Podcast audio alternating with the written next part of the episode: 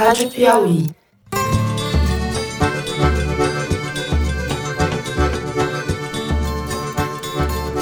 Olá, sejam muito bem-vindos ao centésimo Foro de Teresina, o podcast de política da revista Piauí. Não existe no vídeo a palavra Polícia Federal e nem superintendente. Não existe as palavras superintendente e nem Polícia Federal. Não tem a palavra investigação. Chegamos ao programa de número 100, quem diria? Já faz dois anos que os ouvintes nos acompanham toda semana e a gente espera que vocês nos aturem por muito mais tempo. Eu, Fernando de Barros e Silva, continuo de quarentena em casa, em São Paulo, e tenho o prazer de conversar à distância com os meus amigos Malu Gaspar, no Rio de Janeiro. Fala, Malu. Oi, gente. E aí, animada com Foro 100, hein? A democracia é fruto da cultura humana, ela não é da natureza e ela não é natural em toda a sociedade humana. José Roberto de Toledo, aqui a duas quadras de mim. Opa, Toledo. Opa, Fernando, cem vezes opa. Opa. E também com a gente, como tem sido nas últimas semanas e será enquanto durar a pandemia, o repórter de ciência da Piauí, também no Rio de Janeiro, Bernardo Esteves. Fala, Bernardo. Oi, pessoal. Foi uma decisão do presidente que ele decidiu isso aí. Isso, isso aí saiu hoje, isso. Ele acabou de falar com o Alvorada. Isso passou pela Não, isso aí não é. Acho que isso. Não, não. Aproveitando a data solene, a gente tem dois anúncios importantes para fazer para vocês antes de começar o programa. O primeiro deles é que a partir da semana que vem, no foro de número 101, nós vamos mudar a data de publicação do programa, atendendo a um pedido de muitos dos nossos ouvintes. O foro hoje, como vocês sabem, é gravado sempre na quarta-feira pela manhã e publicado na quinta às 5 da tarde. O que nós vamos fazer já a partir da semana que vem é pular um dia, ou seja, nós vamos passar a gravar o programa na quinta de manhã e publicar na sexta às 11 da manhã. A gente está diminuindo o prazo entre a gravação do programa e a publicação para atender uma demanda dos ouvintes e tornar o programa o mais quente possível. Então a gente conta com a participação de vocês a partir da semana que vem. Nos vemos sempre às sextas-feiras, às 11 da manhã. Agora eu vou deixar o segundo anúncio pro Toledo fazer. Fala aí, Zé. Bom, em comemoração ao centésimo foro, a produção achou que a gente devia passar mais vergonha do que a gente já costuma passar aqui na gravação do programa. Então é o seguinte: a gente vai gravar um foro especial, um foro de Teresina extra, no qual a Malu, o Fernando e eu só vamos responder pergunta dos ouvintes. Isso mesmo, você é o protagonista desse foro especial. Ele vai ao ar no sábado pela manhã, vai entrar direto no seu tocador, então fique esperto. Agora, para as perguntas, vocês têm que mandar pelas mídias sociais. Então tem que marcar a revista Piauí no Twitter, no Facebook, no Instagram de preferência usando a hashtag foro100 em algarismo, foro100. E dizer qual é a pergunta que você quer que a gente responda. Pode, vale tudo. Até o shampoo que a Malu usa, entendeu? Até o nome do meu barbeiro, que eu não vou contar, mas tudo bem. E, perguntas é... republicanas, perguntas republicanas.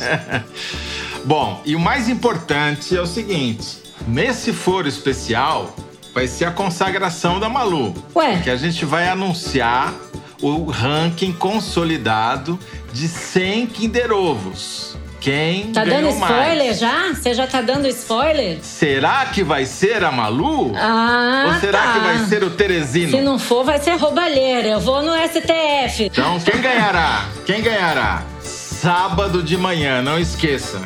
E manda as perguntas. É isso aí. Eu mesmo acho que vou mandar umas perguntas para Malu e pro Toledo. Bom, feito o anúncio, o convite do Toledo para a gente, de alguma forma, acho que eu posso usar a palavra comemorar o centésimo programa, apesar dos tempos difíceis, dificílimos em que estamos vivendo. Vamos aos assuntos da semana. A gente abre o programa falando das novas revelações do inquérito que investiga se o presidente Jair Bolsonaro tentou interferir no comando da Polícia Federal e o que podemos esperar deste caso. Em seguida, a gente fala da radicalização do governo, das manifestações bolsonaristas promovidas por caminhoneiros nessa semana e das atitudes reiteradas e criminosas de Bolsonaro em relação à pandemia. Por fim, no terceiro bloco, a gente fala da pandemia propriamente dita, da escalada assustadora do número de mortes no Brasil e do colapso, quase colapso em alguns casos, do sistema de saúde às vésperas do momento mais crítico da contaminação. É isso, vem com a gente.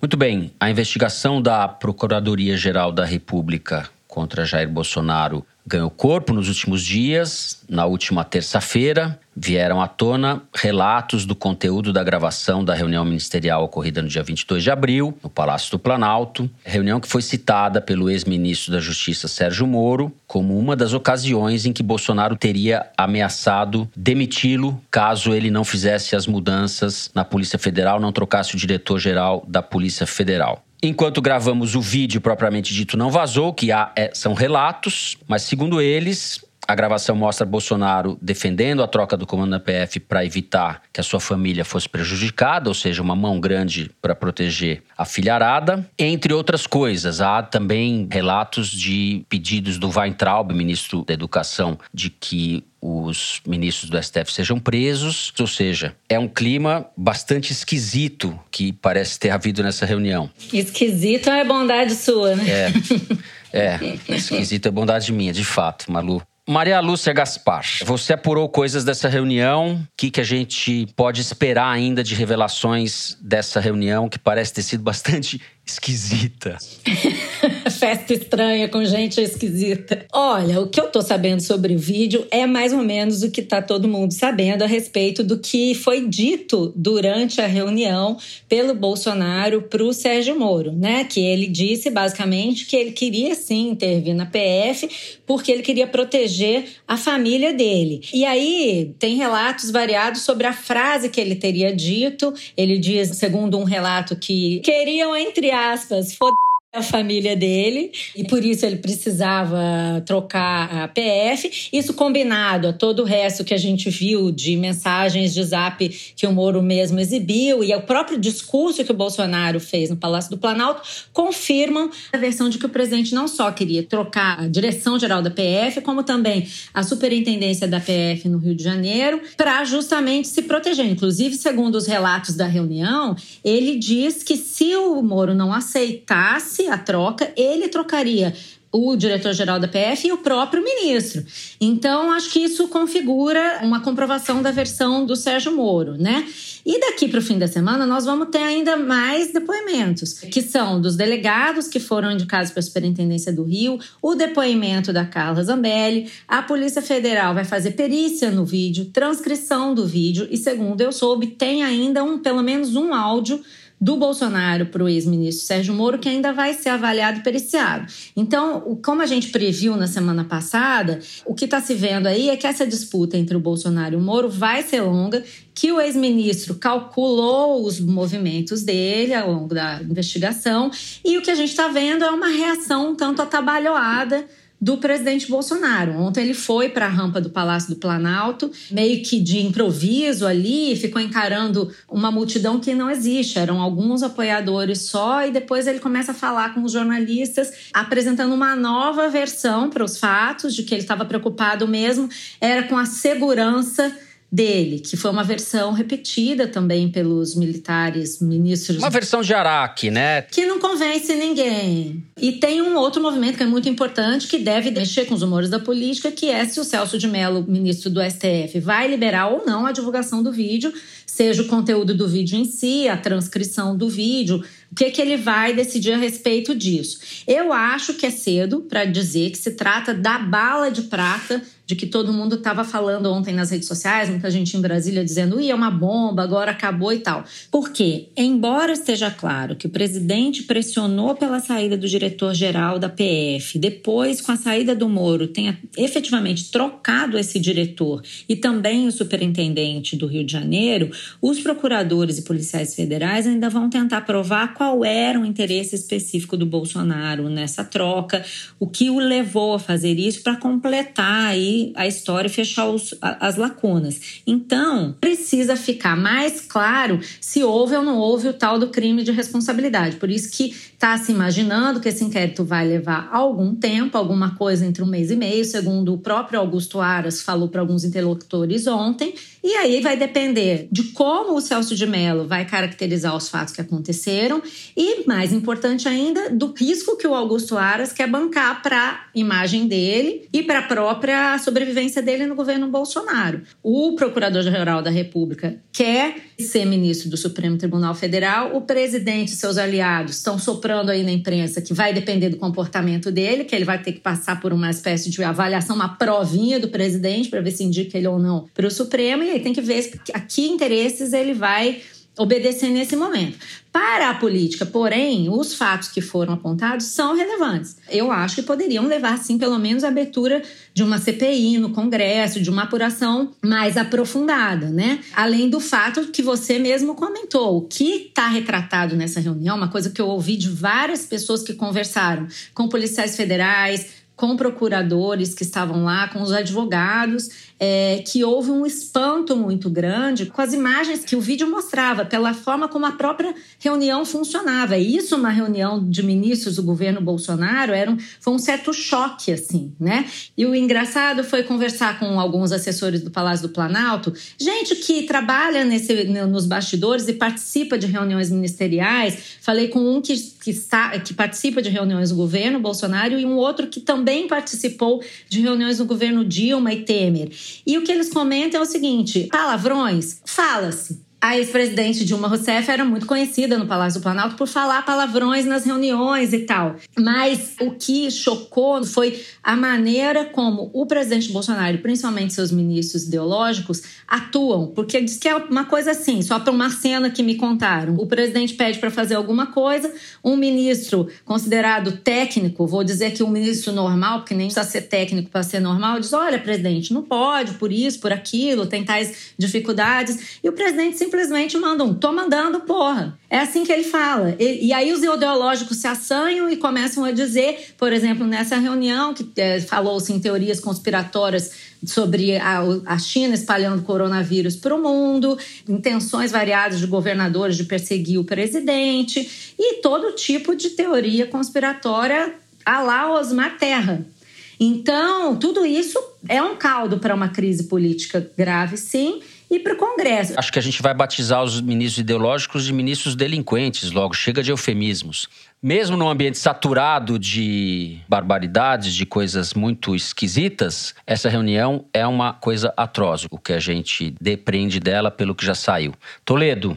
O Bolsonaro está descobrindo a duras penas que agir apenas em proveito próprio ou de sua família ou de um pequeno grupo funciona para deputado federal, mas não funciona para ser presidente da República. Ou seja, para ser presidente, ele tem que tentar governar para uma maioria, porque multidão imaginária, como a que a Malu descreveu, não segura ninguém no Palácio do Planalto. A popularidade do Bolsonaro segue em queda, tanto nas pesquisas de opinião pública quanto nas mídias sociais. Vamos começar pelas pesquisas de opinião pública. A ideia Big Data, que é a única que faz um acompanhamento semanal da popularidade do Bolsonaro e divulga o dado, está dando já 43% de ruim e péssimo, que é a mesma taxa que a pesquisa da CNT encontrou essa semana. Não é só o conjunto das uh, avaliações negativas que cresceu, a intensidade da avaliação negativa também aumentou. O índice de péssimo, por exemplo, saiu de 20% para 27% em poucas semanas. Né? E, ao mesmo tempo, o índice de ótimo, daqueles que continuam bolsonaristas até o último fio de cabelo, está em 11%, que é muito baixo, o ótimo. Caiu? Caiu também. E o muro está estreitando.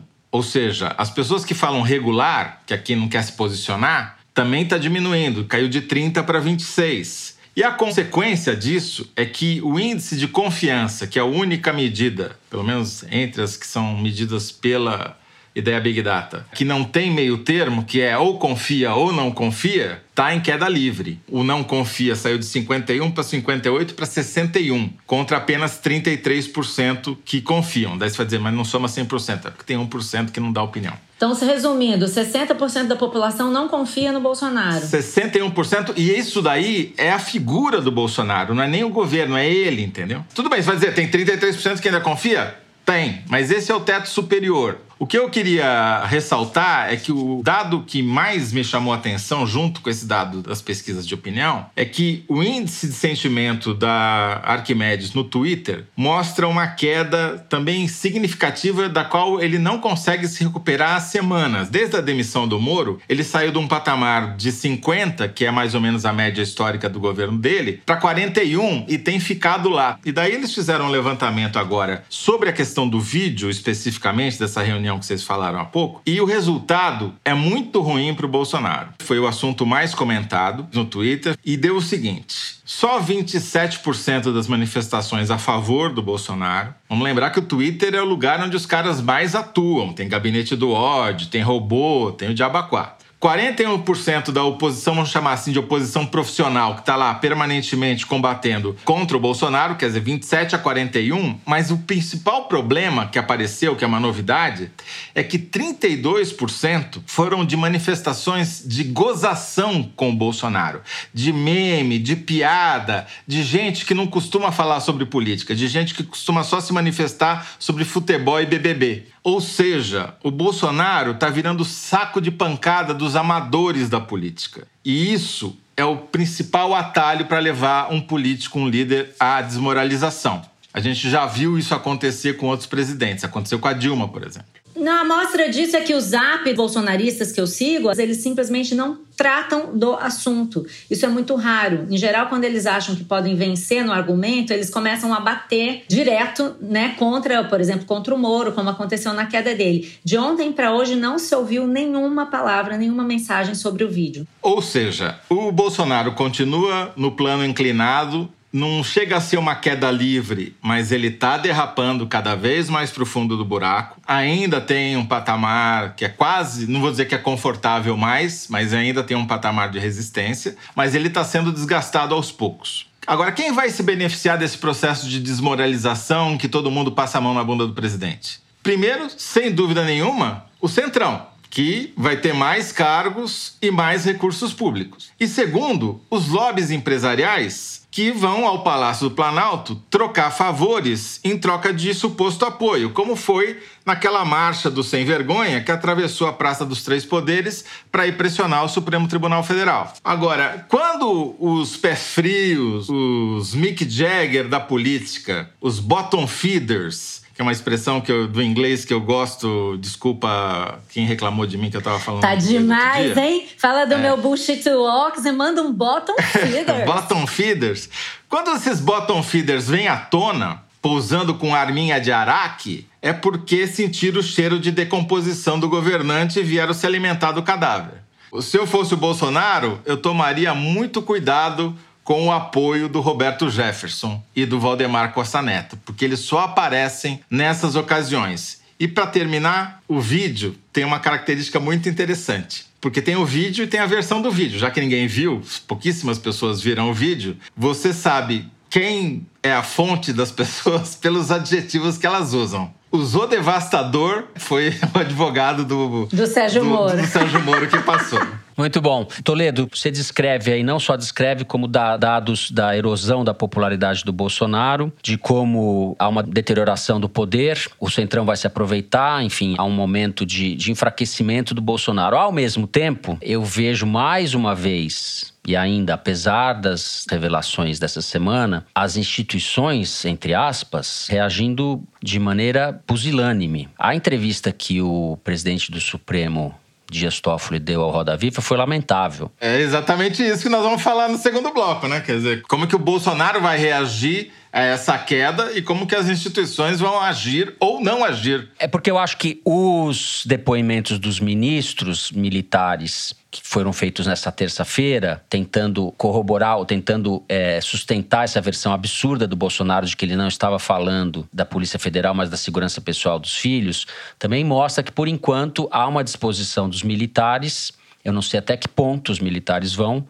porque eles já estão delinquindo também, eles estão defendendo uma coisa mentirosa, eles sabem que é mentiroso, eles estão defendendo um presidente que está sequestrando a Polícia Federal em benefício da família para interesses escusos e para projetos que a gente sabe onde podem dar. Na pior coisa, a gente tem uma espécie de banda podre da polícia instalada na presidência da República, com a cobertura dos ministros militares. As Forças Armadas, que são uma instituição do Estado, estão metidas num governo podre, delinquente. Então a gente está vivendo isso. A gente encerra assim o primeiro bloco. No segundo, continuamos falando de política. O bloco que tem o título, a Malu me lembrou aqui agora, Trabalhando pelo Caos, é isso? Como é que o Bolsonaro está radicalizando na sua estratégia e quais são as possíveis consequências disso? Vem com a gente. Muito bem, é, nesse fim de semana a gente teve mais um capítulo do comportamento impróprio, eu estou sendo gentil, do presidente da República. Primeiro, ele anunciou que faria um churrasco quando o número de mortes vítimas do coronavírus batia recordes e não para de crescer. Ele anunciou que faria um churrasco, acabou recuando do churrasco, mas no sábado passeou de jet ski no Lago Paranoá, gravou uns vídeos, etc., numa atitude completamente desconectada da realidade e desumana mesmo, eu diria. Na segunda-feira, nessa semana, houve manifestações em São Paulo a favor do Bolsonaro, reduzidas em termos numéricos, mas bastante estridentes, como elas costumam ser. Caminhoneiros estavam nessas manifestações, fecharam a Avenida Paulista por um tempo, protestando contra a quarentena. Toledo, ao mesmo tempo que você falou no primeiro bloco, você falou muito bem da erosão da popularidade do Bolsonaro, mas eu não vejo por parte do Congresso e por parte do Supremo, especificamente do Dias Toffoli, uma disposição de ir para o pau, para a gente falar português claro. O Rodrigo Maia está pisando em ovos, não está querendo precipitar a abertura de um processo de impeachment. Como é que você está vendo isso daí? Fernando, um presidente só cai quando está combinado quem vai entrar no lugar dele. Não tem hipótese de alguém sair da presidência da República e deixar um vácuo de poder. Aí uhum. você vai uhum. dizer, não, mas assume o vice, assume o Mourão. Tudo bem, isso é o que diz a lei. A questão é, quem vai ficar com o poder? Vão ser os militares? Mas eles vão ter popularidade para segurar esse poder até quando? Vai ser um governo tipo Temer, que vai se degradando e se decompondo ao longo do processo e só leva tudo para o fundo? Ninguém quer isso.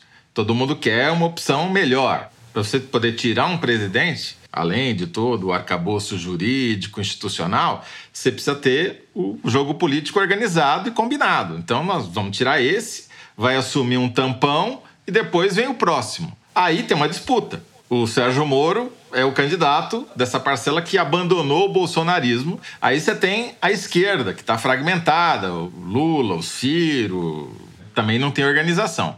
Então, eu acho que enquanto você não tiver claro esse cenário composto de quem são as alternativas de poder, você não vai ver esse processo de impeachment andar. Fora essa questão que é mais de fundo, você tem um problema prático. O Rodrigo Maia sabe que, nesse momento, o Centrão não quer saber de impeachment, ele quer saber de cargo e emenda parlamentar. Então, não adianta ele querer acelerar o processo de impeachment, porque ele não vai ter dois terços dos votos para tirar o Bolsonaro de lá.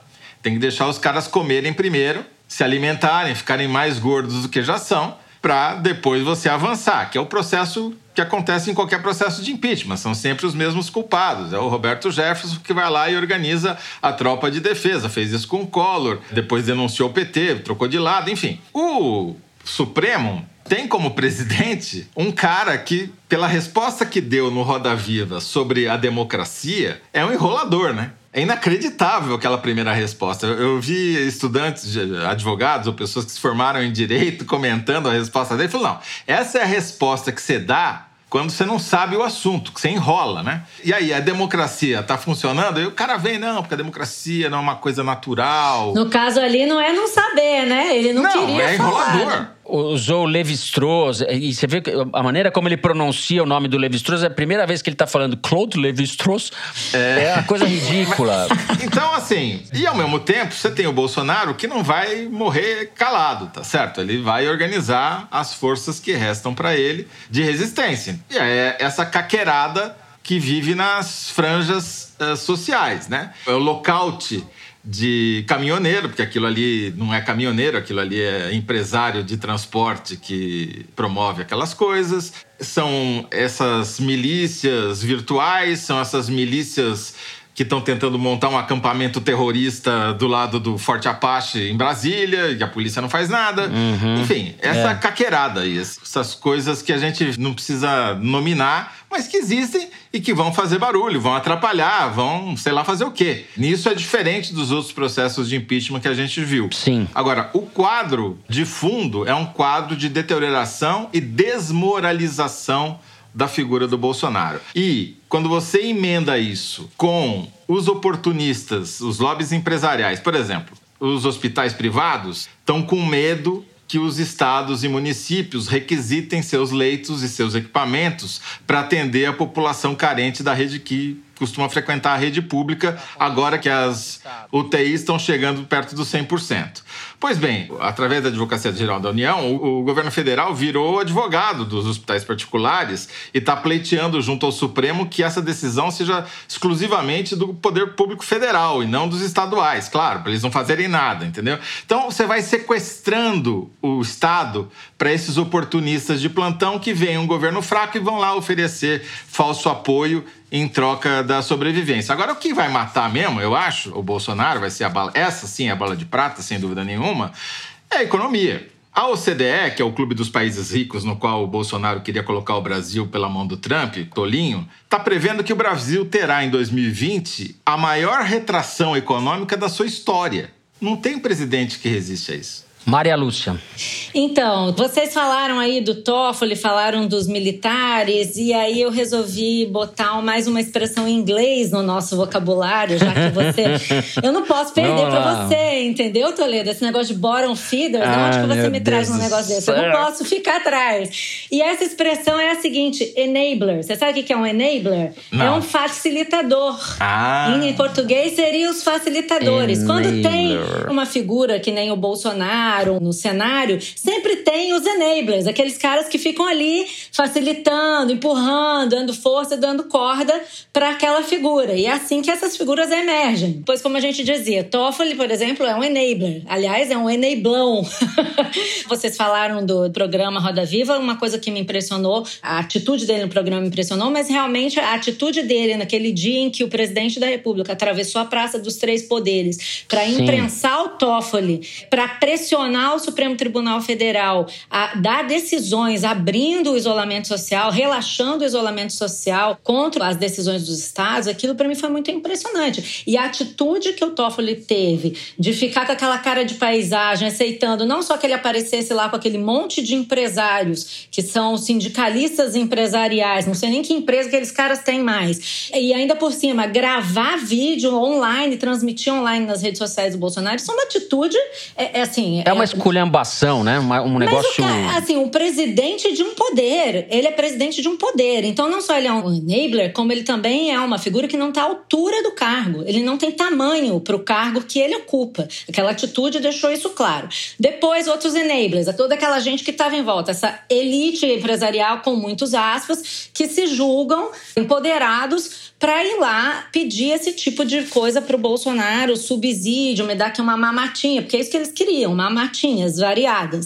Então, esses Sim. daí também são enablers. Outros enablers, é os ministros militares do Palácio do Planalto. E isso eu tenho ouvido muito de pessoas que são envolvidas aí nos militares, no meio militar. Vocês têm que diferenciar. Os ministros militares já não são mais militares, eles viraram políticos. Não conte com as Forças Armadas para isso. Ainda vem avisos de interlocutores das Forças Armadas querendo separar o que são as Forças Armadas do que são esses ministros. Isso mostra como vai ser complicado esse negócio, porque quem fala isso, os ministros militares não concordam com essa, com essa colocação. É óbvio que eles se julgam como os membros das Forças Armadas. Essa coisa que você está falando é ótima, mas é- mostra o tamanho da confusão. Só para reforçar o que você falou, Malu, é a velha frase do Hélio Gaspari, que talvez seja o grande historiador, pelo menos, da ditadura de 64. É o grande historiador. Né? Você tem os generais que comandam tropas e você tem os generais que comandam mesas. Os do palácio comandam mesas, papéis, caneta. Eu nem sei o que, que eles comandam. mandam, né? Porque eles não conseguem nem mandar no presidente. Eles são uns pau mandado de presidente. Mas a, a, diferenciação faz sentido, né? Sim, é... sim. Até o Marcelo Godoy escreveu no Estadão, que também é um bom analista de temas militares, para mim é o melhor que tem, uma, uma análise nesse sentido, que as tropas uhum. estão se sentindo mal, os generais ativos, oficiais ativos, com a atitude desses generais palacianos, porque acham realmente que eles estão é, permitindo que se enxovale a imagem do exército. Too late, né, Malu? Para ficar no inglês, Too pouco late, tarde, enabler, talvez. enabler. Mourão, é. outro enabler. E, por fim, o Nelson Teich, que logo vai deixar de ser um enabler, porque o presidente hoje já estava de manhã no Palácio da Alvorada pedindo a cloroquina que se desse cloroquina e o Nelson Teich fez tweets dizendo que não iria, não recomendava e tal, tal, tal, a aplicação da, da cloroquina em estágios iniciais do tratamento.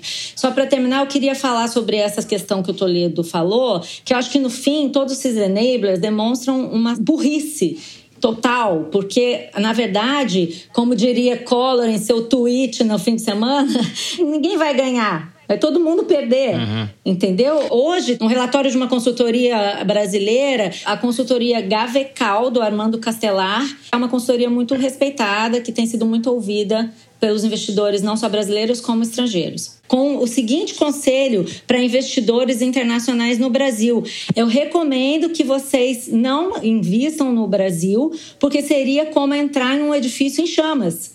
Hoje, essa tarefa deve ser deixada para especialistas, malucos, oportunistas de longo prazo ou pessoas sem opções. Agora você vai me obrigar a falar dos Faria Limers. Falo desde o primeiro programa. A política e a economia são dos dois lados de uma mesma moeda. É idiotice achar que com a política em chamas, a economia vai a algum lugar. E são Faria Limers trouxas, na verdade, Toledo. Sim, não são todos. Tem é. muita gente boa na Faria Lima. Exato. Com um Faria, Faria Limer muito inteligente, estava me contando isso, que há um tempo atrás, os gringos que já tinham percebido que o Brasil ia entrar nessa espiral destrutiva, venderam bolsa para os brasileiros, os brasileiros achando que ia ter reforma, não sei o que lá, compraram tudo. Agora os gringos estão se dando bem, porque o dólar está aumentando, vai continuar aumentando pelo menos um pouco, não tem como parar de aumentar tá? E os brasileiros, como os benchimals da vida, os caras que apostam na bolsa, ficam tentando desesperadamente dizer que a pandemia acabou para ver se a bolsa sobe, mas não é assim, né? Tem a realidade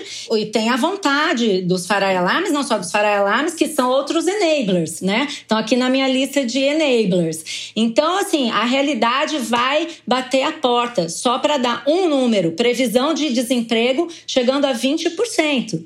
Isso é muita gente, isso vai dar mais de 20 milhões de pessoas desempregadas no Brasil. Alguém pode imaginar uma situação política estável, entendeu? Não dá, isso é complicadíssimo. Bom, de tudo que vocês falaram, eu depreendo que as condições objetivas para acontecer uma tragédia estão dadas. É, a gente está num quadro absolutamente imprevisível de deterioração, mas imprevisível porque tem um componente de violência muito forte, violência latente dentro do governo e na sociedade. É, para alguém dar um tiro em algum lugar e acontecer alguma coisa, eu estou falando as circunstâncias do país para que aconteça uma tragédia. Pode não acontecer e tomara que não aconteça, mas a gente está diante de um processo provável processo de impeachment ou possível processo de impeachment muito diferente dos anteriores. E nesse sentido, o Bolsonaro é muito diferente do Collor, porque o Collor era lá uma oligarquia regional de um estado menor, com todas as características e tal, mas ele respeitou a institucionalidade no processo de impeachment, porque ele não tinha um movimento social atrás dele,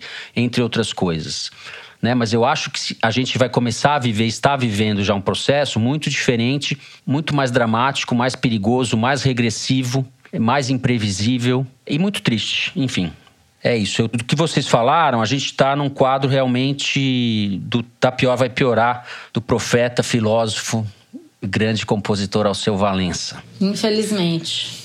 Bom, a gente fica por aqui no segundo bloco. Vamos agora para o número da semana. Vou passar a bola para o nosso diretor Luiz de Massa, que vai ler para a gente o número que é retirado da seção Igualdades, que é publicada toda semana no site da Piauí. Fala, Luiz. Então, Fernando, vamos continuar mais ou menos a mesma toada, porque o número da semana é 155. Isso é quantos pobres fazem um rico no Brasil. Olha só a evolução da desigualdade nos últimos anos. Em 2015, um brasileiro do grupo dos 1% mais ricos ganhava o mesmo que 107 pessoas do grupo dos 10% mais pobres. Agora, em 2019, um rico já ganhava mesmo que 155 pobres. Quer dizer, foi de 107 para 155. E a explicação disso é simples. Nos últimos quatro anos, o grupo dos muito ricos viu a sua renda mensal aumentar e os muito pobres viram a renda cair bastante. Os dados são da última pesquisa nacional por amostra de domicílios contínua do IBGE. Colocando essa desigualdade em números concretos, a gente vê o seguinte: em 2015, um brasileiro do grupo mais rico ganhava em média R$ 15.200 por mês. Em 2019, isso passou para 17.400. Enquanto isso, um brasileiro do grupo dos 10% mais pobres tinha em 2015 uma renda de 142 reais por mês e agora passou a ter 112. Ou seja, a renda do rico subiu 14%, enquanto a renda do pobre caiu 21%. O Brasil conseguiu ficar ainda mais desigual. Inverteu uma tendência, porque entre 2012 e 2015 a desigualdade tinha diminuído. Uhum. E era um processo que já vinha de antes. Isso tem muito a ver com a conjuntura internacional. Certo. Você teve um período de expansão, as commodities estavam bombando, o Brasil se beneficiou disso. Aí você tem a crise de 2011, 2012, mas tudo bem, esse cenário internacional ele dá as condições macro para as coisas acontecerem no Brasil. O que aconteceu de 2015 para cá, que é o que essa pesquisa mostra, que os ricos ficaram mais ricos e os pobres ficaram mais pobres, foi a instabilidade política. A gente não tem um ano tranquilo na política desde 2015. Por isso que eu vivo dizendo: não adianta ficar olhando a bolsa quando o cirquinho está pegando fogo, porque ela não vai continuar subindo indefinidamente se o circo está pegando fogo. Uma hora a fumaça vai entrar e vai sufocar todo mundo, entendeu?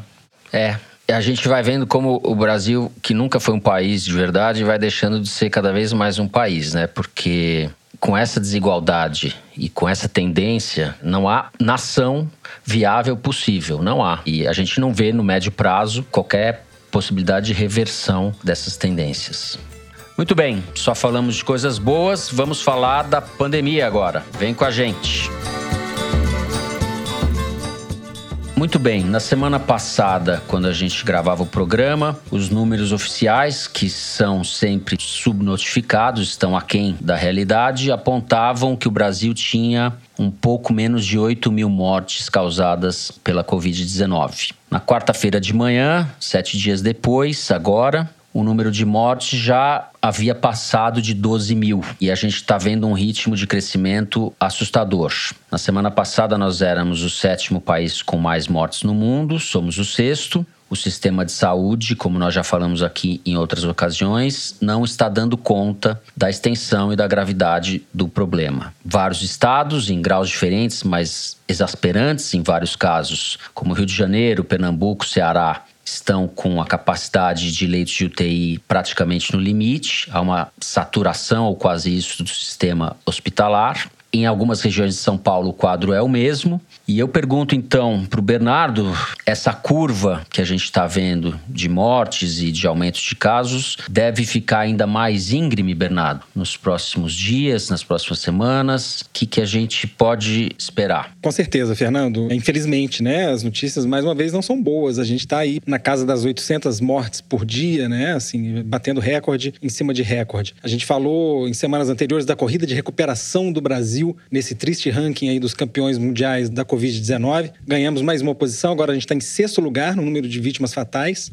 E se a gente olhar a tendência de progressão da curva no Brasil e em outros países, é uma questão de tempo até que a gente ganhe mais posições. Talvez vai demorar um pouco até que a gente passe a França, que está em quinto lugar, que a gente está na casa de 12 mil mortos, e a França tem um número de mortos na casa de 27 mil, perto disso. Então, talvez não seja já na semana que vem, mas daqui a duas semanas, com certeza, a gente vai ter galgado mais posições e vai chegar nesse pelotão de frente aí, em que a gente tem França, Espanha, Itália. E uma mudança que a gente teve nessa semana foi a chegada do Reino Unido nessa corrida, né, a segunda posição, atrás dos Estados Unidos. E aí a gente vê os dois países com o maior número de vítimas fatais são dois países governados por líderes que contestaram em dado momento da pandemia a seriedade da Covid-19 e a eficácia do isolamento social obviamente não é uma coincidência, e obviamente não é uma coincidência que Jair Bolsonaro, presidente do Brasil, também tenha trilhado esse caminho, chamando a doença de uma gripezinha. Enfim, o resultado é essa curva que a gente vê. A gente não fez o isolamento social com seriedade nesses últimos dois meses, a gente podia estar com uma curva de progressão da doença bem mais amena do que a gente tem hoje. Fica essa impressão aí de tempo perdido, e a gente, pelo ritmo de progressão, a gente está longe ainda de chegar num ponto em que a gente possa falar em relaxamento. Pelo contrário, a gente gente está apertando as restrições. Tem várias cidades já em lockdown, outras que estão considerando entrar em lockdown. Esse parece ser o caminho, enquanto a curva segue para o alto e avante tempo perdido e irrecuperável, né? Porque é, isso se traduz em mortes, em, em, saturação do sistema hospitalar, etc. É, não dá mais para recuperar. Agora, você avalia das conversas que você tem que a necessidade do isolamento social vai permanecer por muitas semanas ainda? Certamente mais algumas, Fernando. Pelo menos até que a gente tenha uma estabilização. Agora, a gente tem falado nas últimas semanas de como a gente está fazendo um voo cego. O Brasil fez menos de meio milhão de testes, sendo que se a gente pegar o caso da China, né? Wuhan, a cidade que é considerada né, o, o, foco inicial da pandemia. Voltou a ter casos agora, eles estavam começando o relaxamento, voltou a ter casos novos. E a China decidiu apenas que vai testar a população inteira daquela cidade. 11 milhões de testes. Isso é o que eles estão anunciando. Se a gente pensa que no Brasil inteiro, que é um país de mais de 200 milhões de pessoas, a gente não fez nem meio milhão de testes, a gente não pode falar com seriedade em sair do isolamento social antes de ter ferramentas que nos permitam entender qual o alcance desse vírus pela sociedade, né? E outras notícias preocupantes que chegam é que cada vez está mais claro que os estragos que esse vírus é capaz de fazer no organismo humano vão muito além do sistema respiratório, que é o que ele foi considerado inicialmente, né? Um vírus que afeta os pulmões e tal. A gente já sabe, tem surgido cada vez mais relatos de complicações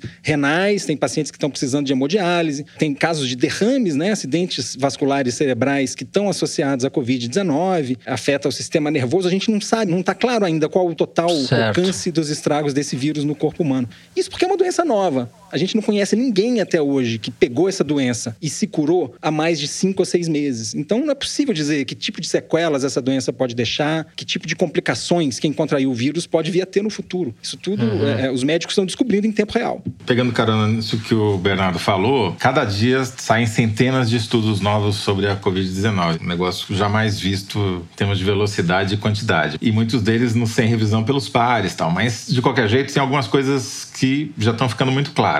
Os médicos estão começando a chamar a Covid-19 de uma doença sistêmica, em que a coisa mais parecida seria a sepsis, ou seja, pega o sistema do corpo inteiro. Já tem estudos mostrando que ele infecta neurônios, mesmo nas pessoas que se recuperam, mas têm a doença grave, ela deixa cicatrizes nos pulmões, fibrose nos pulmões, o que diminui a capacidade pulmonar da pessoa no longo prazo, não só durante o período crítico da doença. Os remédios durante uma internação longa acabam afetando o fígado, os rins, como o Bernardo já falou. Tem agora erupções de pele aparecendo, sintomas. Tem até um Covid toe que já está aparecendo também, que são inflamações nos dedos dos pés. Enfim, é uma doença muito, muito, muito grave e muito, muito complicada. Quanto às mortes, a gente tem um problema que, com a medida que o tempo vai passando e as notícias vão se repetindo, parece que a gente vai se dessensibilizando para elas, né? Fiz uma conta aqui para talvez ajudar a mostrar como a progressão dessa doença é perversa. Quando a gente gravou o Foro 99, morria um brasileiro a cada quatro minutos de Covid-19. Quando esse Foro 100 for ao ar,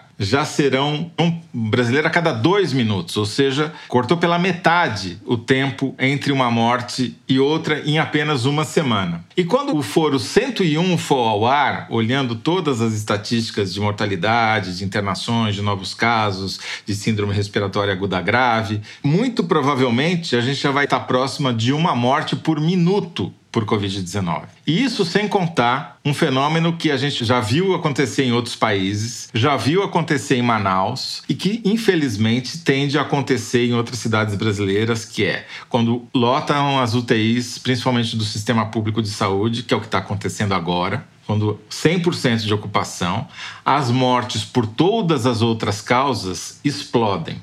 Então, infelizmente, a gente vai ter um aumento de mortalidade geral da ordem de duas, três, quatro, cinco vezes para um período equivalente dos anos anteriores. E isso não vai estar nas estatísticas da Covid-19 porque são mortes que não vão estar tá aparecendo no atestado de óbito que a causa foi o vírus. Foi o cara que sofreu um AVC, mas você não sabe dizer se foi provocado pela Covid ou se foi por outra razão, porque o sistema de saúde colapsou. Foi o cara que precisou ser atendido numa UTI porque sofreu um acidente de carro e não tinha UTI para atendê-lo. Foi o cara que foi assassinado porque os homicídios voltaram a aumentar. Tudo isso é por conta da pandemia, mas não vai aparecer nas estatísticas da doença. O último dado para eu parar de dar uma notícia aqui o indicador que eu mais gosto de usar para ver o comportamento da epidemia, estado por estado, são as internações por síndrome respiratória aguda grave. E tem um sistema do Ministério da Saúde que faz esse acompanhamento e tem alguns bons brasileiros que montaram sistemas informatizados que capturam e publicam esses dados automaticamente. Então, o que, que a gente está vendo com essa síndrome respiratória aguda grave? Que ela está disparando as internações no Rio de Janeiro, está seis, sete, oito vezes mais do que o esperado. Em São Paulo, tinha dado um pico muito grande de sete vezes acima da média, deu uma queda, mas voltou a crescer. E tem estados em que está caindo, como por exemplo em Minas Gerais. Então, dentro da pandemia, tem várias epidemias em ritmos diferentes. Aí você pergunta: precisa fazer lockdown, proibir a circulação de pessoas em todo lugar? Não depende de como está a progressão em cada lugar, em cada cidade até. Não faz sentido você fazer lockdown em Trizidela do Vale se não tiver nenhum caso em Trizidela do Vale. Porém, tem cidades que estão precisando de lockdown. E eu acho que o Rio de Janeiro é candidata, infelizmente, a ser o próximo foco da doença no Brasil. Quero comentar que o Rio Grande do Sul implementou essa quarentena localizada de risco. Eles estabeleceram bandeiras para cada região do estado. Acho que vai ser um caso interessante de acompanhar, porque é o primeiro estado que faz isso, né? E aí eu só queria comentar, já que nós estamos só falando em número ruim, um número que me chamou a atenção, que é um número positivo no sentido de que os pesquisadores calcularam quantos são os casos de vidas que podem ser salvas com a implementação das medidas de isolamento. Isso me chamou bastante atenção porque, em geral, principalmente entre os bolsonaristas, se fala isso. O Osmar Terra é um grande advogado da tese de que, na verdade, você fez quarentena à toa porque as pessoas continuam morrendo. E os cientistas da Unicamp fizeram um cálculo provando justamente o contrário, que antes das medidas de isolamento social, a taxa de transmissão do vírus estava em 2,15. E aí, depois do isolamento, caiu para 1,59. E a estimativa deles é de que, se a gente conseguisse manter essa taxa de isolamento, a gente salvaria nas próximas duas semanas 15 mil vidas. É uma vida a cada 78 segundos. Então, assim, isso é ciência. Eu não sei de onde o Osmar Terra está tirando as coisas que ele está falando, mas aqui a gente tem um indicador mais claro, com subnotificação e tudo. A gente sabe que é um número que está sujeito a, aos dados do próprio Ministério, mas se existe subnotificação, e mesmo com subnotificação você já está salvando vida, imagina se notificação fosse muito mais precisa, né? E aí, só para terminar, porque me incomoda demais esse negócio do Osmar Terra, ele tem falado que um dos exemplos positivos de país que não fez a quarentena e está bem é a Suécia. Toda entrevista ele fala isso. E aí eu peguei uma matéria do Financial Times mostrando justamente o seguinte: a Suécia realmente não fez quarentena, mas na região dela, na Escandinávia, entre os países próximos, ela é o país que mais tem mortes, tem 3.200 mortes comparada com os outros países, Dinamarca, Finlândia e Noruega. Cinco vezes. Então, e mais do que isso, neste momento ela teve uma queda de PIB menor do que a dos outros países. O PIB da Suécia caiu apenas 0,3%. E a toda a zona do euro caiu 3,8%. Mas os analistas calculam o seguinte: por ser uma economia muito integrada, muito dependente das outras economias da Europa, ela vai, com o tempo, a igualar as outras economias. Então, assim, é um falso dilema. Eu acho bom você falar do Osmar Terra, ao mesmo tempo eu, eu fico um pouco na dúvida se vale a pena, porque ele é um. Vale a pena você tá certa. Mas ele é um delinquente, né? Nós temos o risco dele virar o próximo ministro. A fala de vocês, todos esse quadro que é de uma tristeza assim inominável, a gente não consegue encontrar adjetivos para falar e é revoltante também, porque uma parte significativa disso poderia ter sido evitada. Mostra como o poder público, quando reage, tá vindo a reboque, porque não tem uma coordenação central. Esse ministro da Saúde, esse Nelson Tais, é um banana. O sujeito foi já tá sendo comido pelo Bolsonaro, tava dando coletiva e foi avisado que os cabeleireiros iam ser abertos. Entendeu? A gente tinha um ministro que, bem ou mal, mal, na verdade, mas tinha uma perspectiva razoável de seguir as orientações que o mundo inteiro está seguindo, com todos os problemas, eu concordo com Toledo, a gente idealizava um pouco o Mandetta à luz do desastre que é o resto do governo e que é o presidente da República. Veio esse sujeito que é concessivo, que é o sabujo, que parece um morto-vivo em cena, que é um desastre, que esse sujeito represente o Ministério da Saúde num momento como esse, e esse sujeito já está sendo considerado inconveniente, porque não é sabujo o suficiente para o Bolsonaro. Então a gente está indo para um cenário realmente de obscurantismo total, total. Daí tem o Dias Toffoli, tem os militares, etc., que sustentam essa delinquência, que sustentam esse tipo de quadro no Brasil. Essa falsa dicotomia da economia versus a pandemia, ela tem um enunciado muito sintético que prova que ela está errada, por uma razão simples. Sem biologia não tem economia. Sem vida não tem economia, não existe economia, entendeu? Se as pessoas estiverem mortas, elas não vão trabalhar, não vão produzir, não vão consumir. É simples assim. Buenos. Bernardo, você que é o quem entende dessa, dessa tragédia melhor. Ah, Fernando, talvez colocar um número a mais, já que a gente está enfileirando más notícias e números tristes, é um reflexo aí do colapso dos sistemas de saúde que a gente tem visto progressivamente em diferentes estados. Saiu essa semana uma análise do número de mortes em casa, que aumentou 11% no Brasil entre meados de março e o final de abril de acordo com a análise de dados dos cartórios. Esse número é muito desigual em diferentes estados. No Amazonas, que chegou primeiro ao colapso do sistema de saúde, o número de pessoas que morreram em casa aumentou 149% entre março e abril. Gente que precisou de hospitais para outras complicações não teve acesso e podem estar engrossando esses números. Bom, muito bem. Nem nos nossos piores pesadelos achávamos que o programa de número 100 do Foro de Teresina fosse estar reportando, discutindo esse tipo de situação, né? É incrível que, que é agora, diretor? É o Kinder Ovo da Malu? Ih, gente, vocês ficam me zoando aí, vocês estão me urucando. Isso sim. Zé vai acertar, ele tá concentrado, fazendo meditação. Eu, eu já abri mão, eu não participo mais do Kinder Ovo, eu sou um mero observador. É mentira, doutor Ledo, é mentira, como diria o Maluf. Vamos lá. Eu costumo dizer, esse filme eu já vi, não gostei do que vi e percebo... Collor, Collor, Collor! Collor, Collor! Eu falei primeiro! Falei primeiro! Toledo falou primeiro. Chegou primeiro pra mim. Pô, não, eu vou pedir recontagem. Não! Pode olhar a gravação. Eu tenho que explicar por que, que eu ganhei.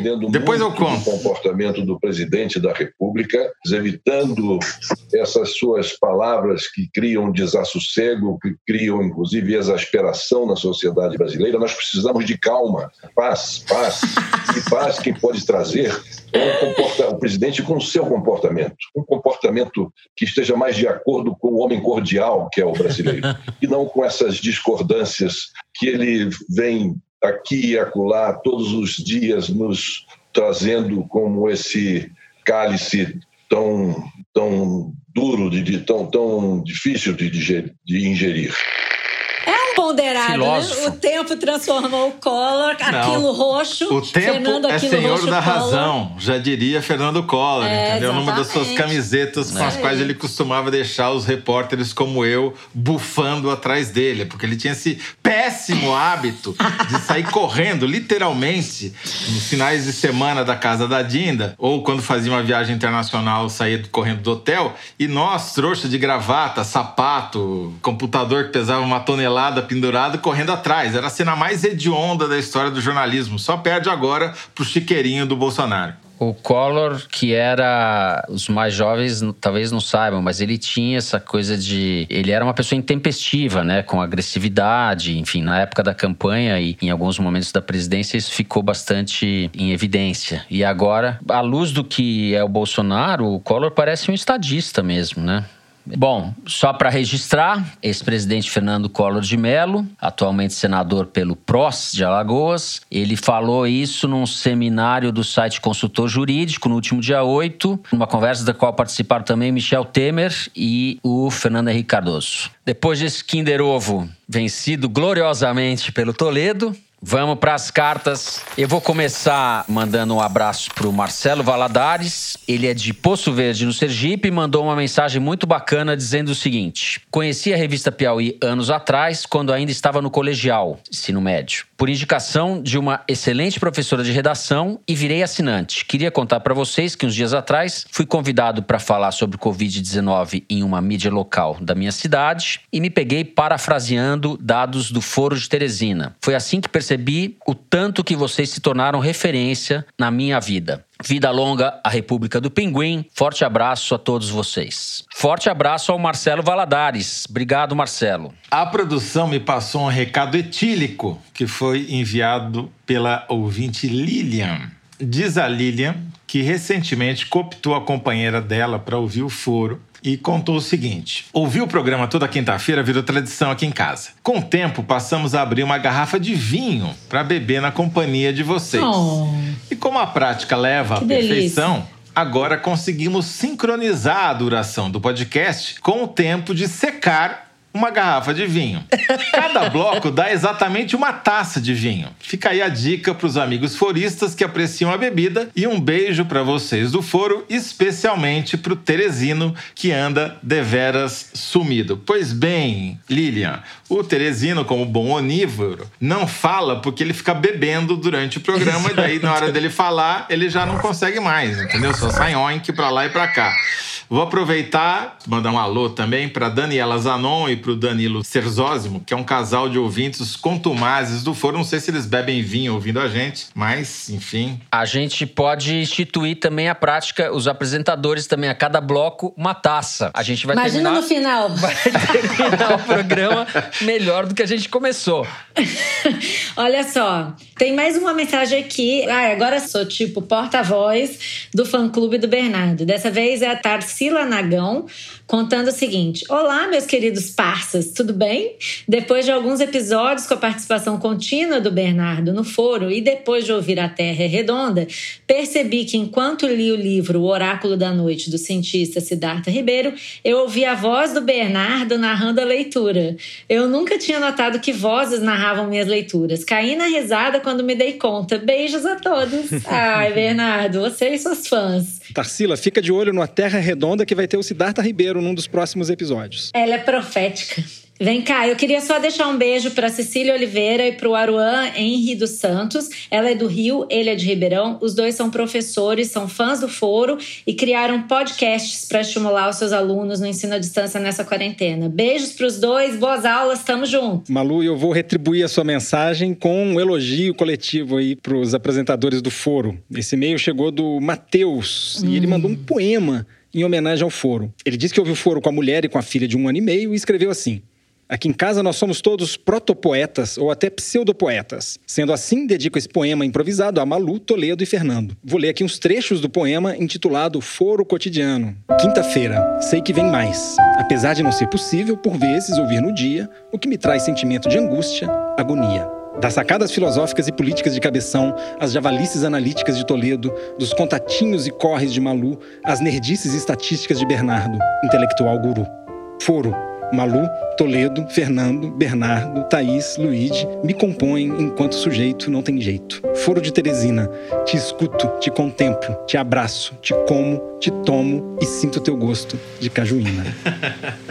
Uau! Oh, Muito bem. Depois dessa, a Lilian vai abrir a segunda garrafa de vinho, com certeza. Nossa Eu já tô aqui tomando meu gin tônica. E nesse clima poético, então, depois desse programa difícil, né? Com tanta coisa difícil pra gente comentar. O centésimo Foro de Teresina vai ficando por aqui. Em nome da equipe do Foro, eu queria agradecer a vocês, ouvintes, que continuam nos acompanhando depois de 100 programas. O apoio de vocês é essencial pro nosso trabalho, é o que justifica o nosso trabalho. Que venham mais 100. Vamos dobrar a meta, não é, Toledo? É. O Foro de Teresina é uma produção da Rádio Novelo para a revista Piauí, com a coordenação geral da Paula Scarpim. O nosso diretor é o Luiz de Maza, as nossas produtoras são a Mari Faria e a Luísa Ferraz. O apoio de produção aqui em São Paulo é do Vitor Hugo Brandalize e da Clara Helstab. A Mari Faria edita o vídeo do Foro Privilegiado, o teaser que a gente publica nas redes sociais da Piauí e no YouTube. A edição do programa é da Cláudia Holanda, da Evelyn Argenta e do Thiago Picado. A finalização e a mixagem são do João Jabassi, que também interpreta a nossa melodia tema, composta por Vânia Salles e Beto Boreno. A nossa coordenação digital é feita pela Kelly Moraes e pela Yasmin Santos. O Foro de Teresina, por enquanto, é gravado nas nossas casas com apoio do Estúdio Rastro, do Dani Di e da Som de Cena do Gustavo Zisman. Eu, Fernando de Barros e Silva, me despeço dos meus amigos. Malu Gaspar no Rio. Tchau, Malu. Tchau, gente. Tamo aí pra mais 100. Isso. José Roberto de Toledo. Tchau, Toledo. Até logo, né? Que a gente volta daqui a pouco com o furo extra no sábado. Isso aí. E Bernardo Esteves. Abraço, Bernardo. Abraço, Fernando. Tchau, pessoal. E longa vida ao Foro de Teresina. Boa. E a Terra é redonda também. É isso, gente. Até a semana que vem.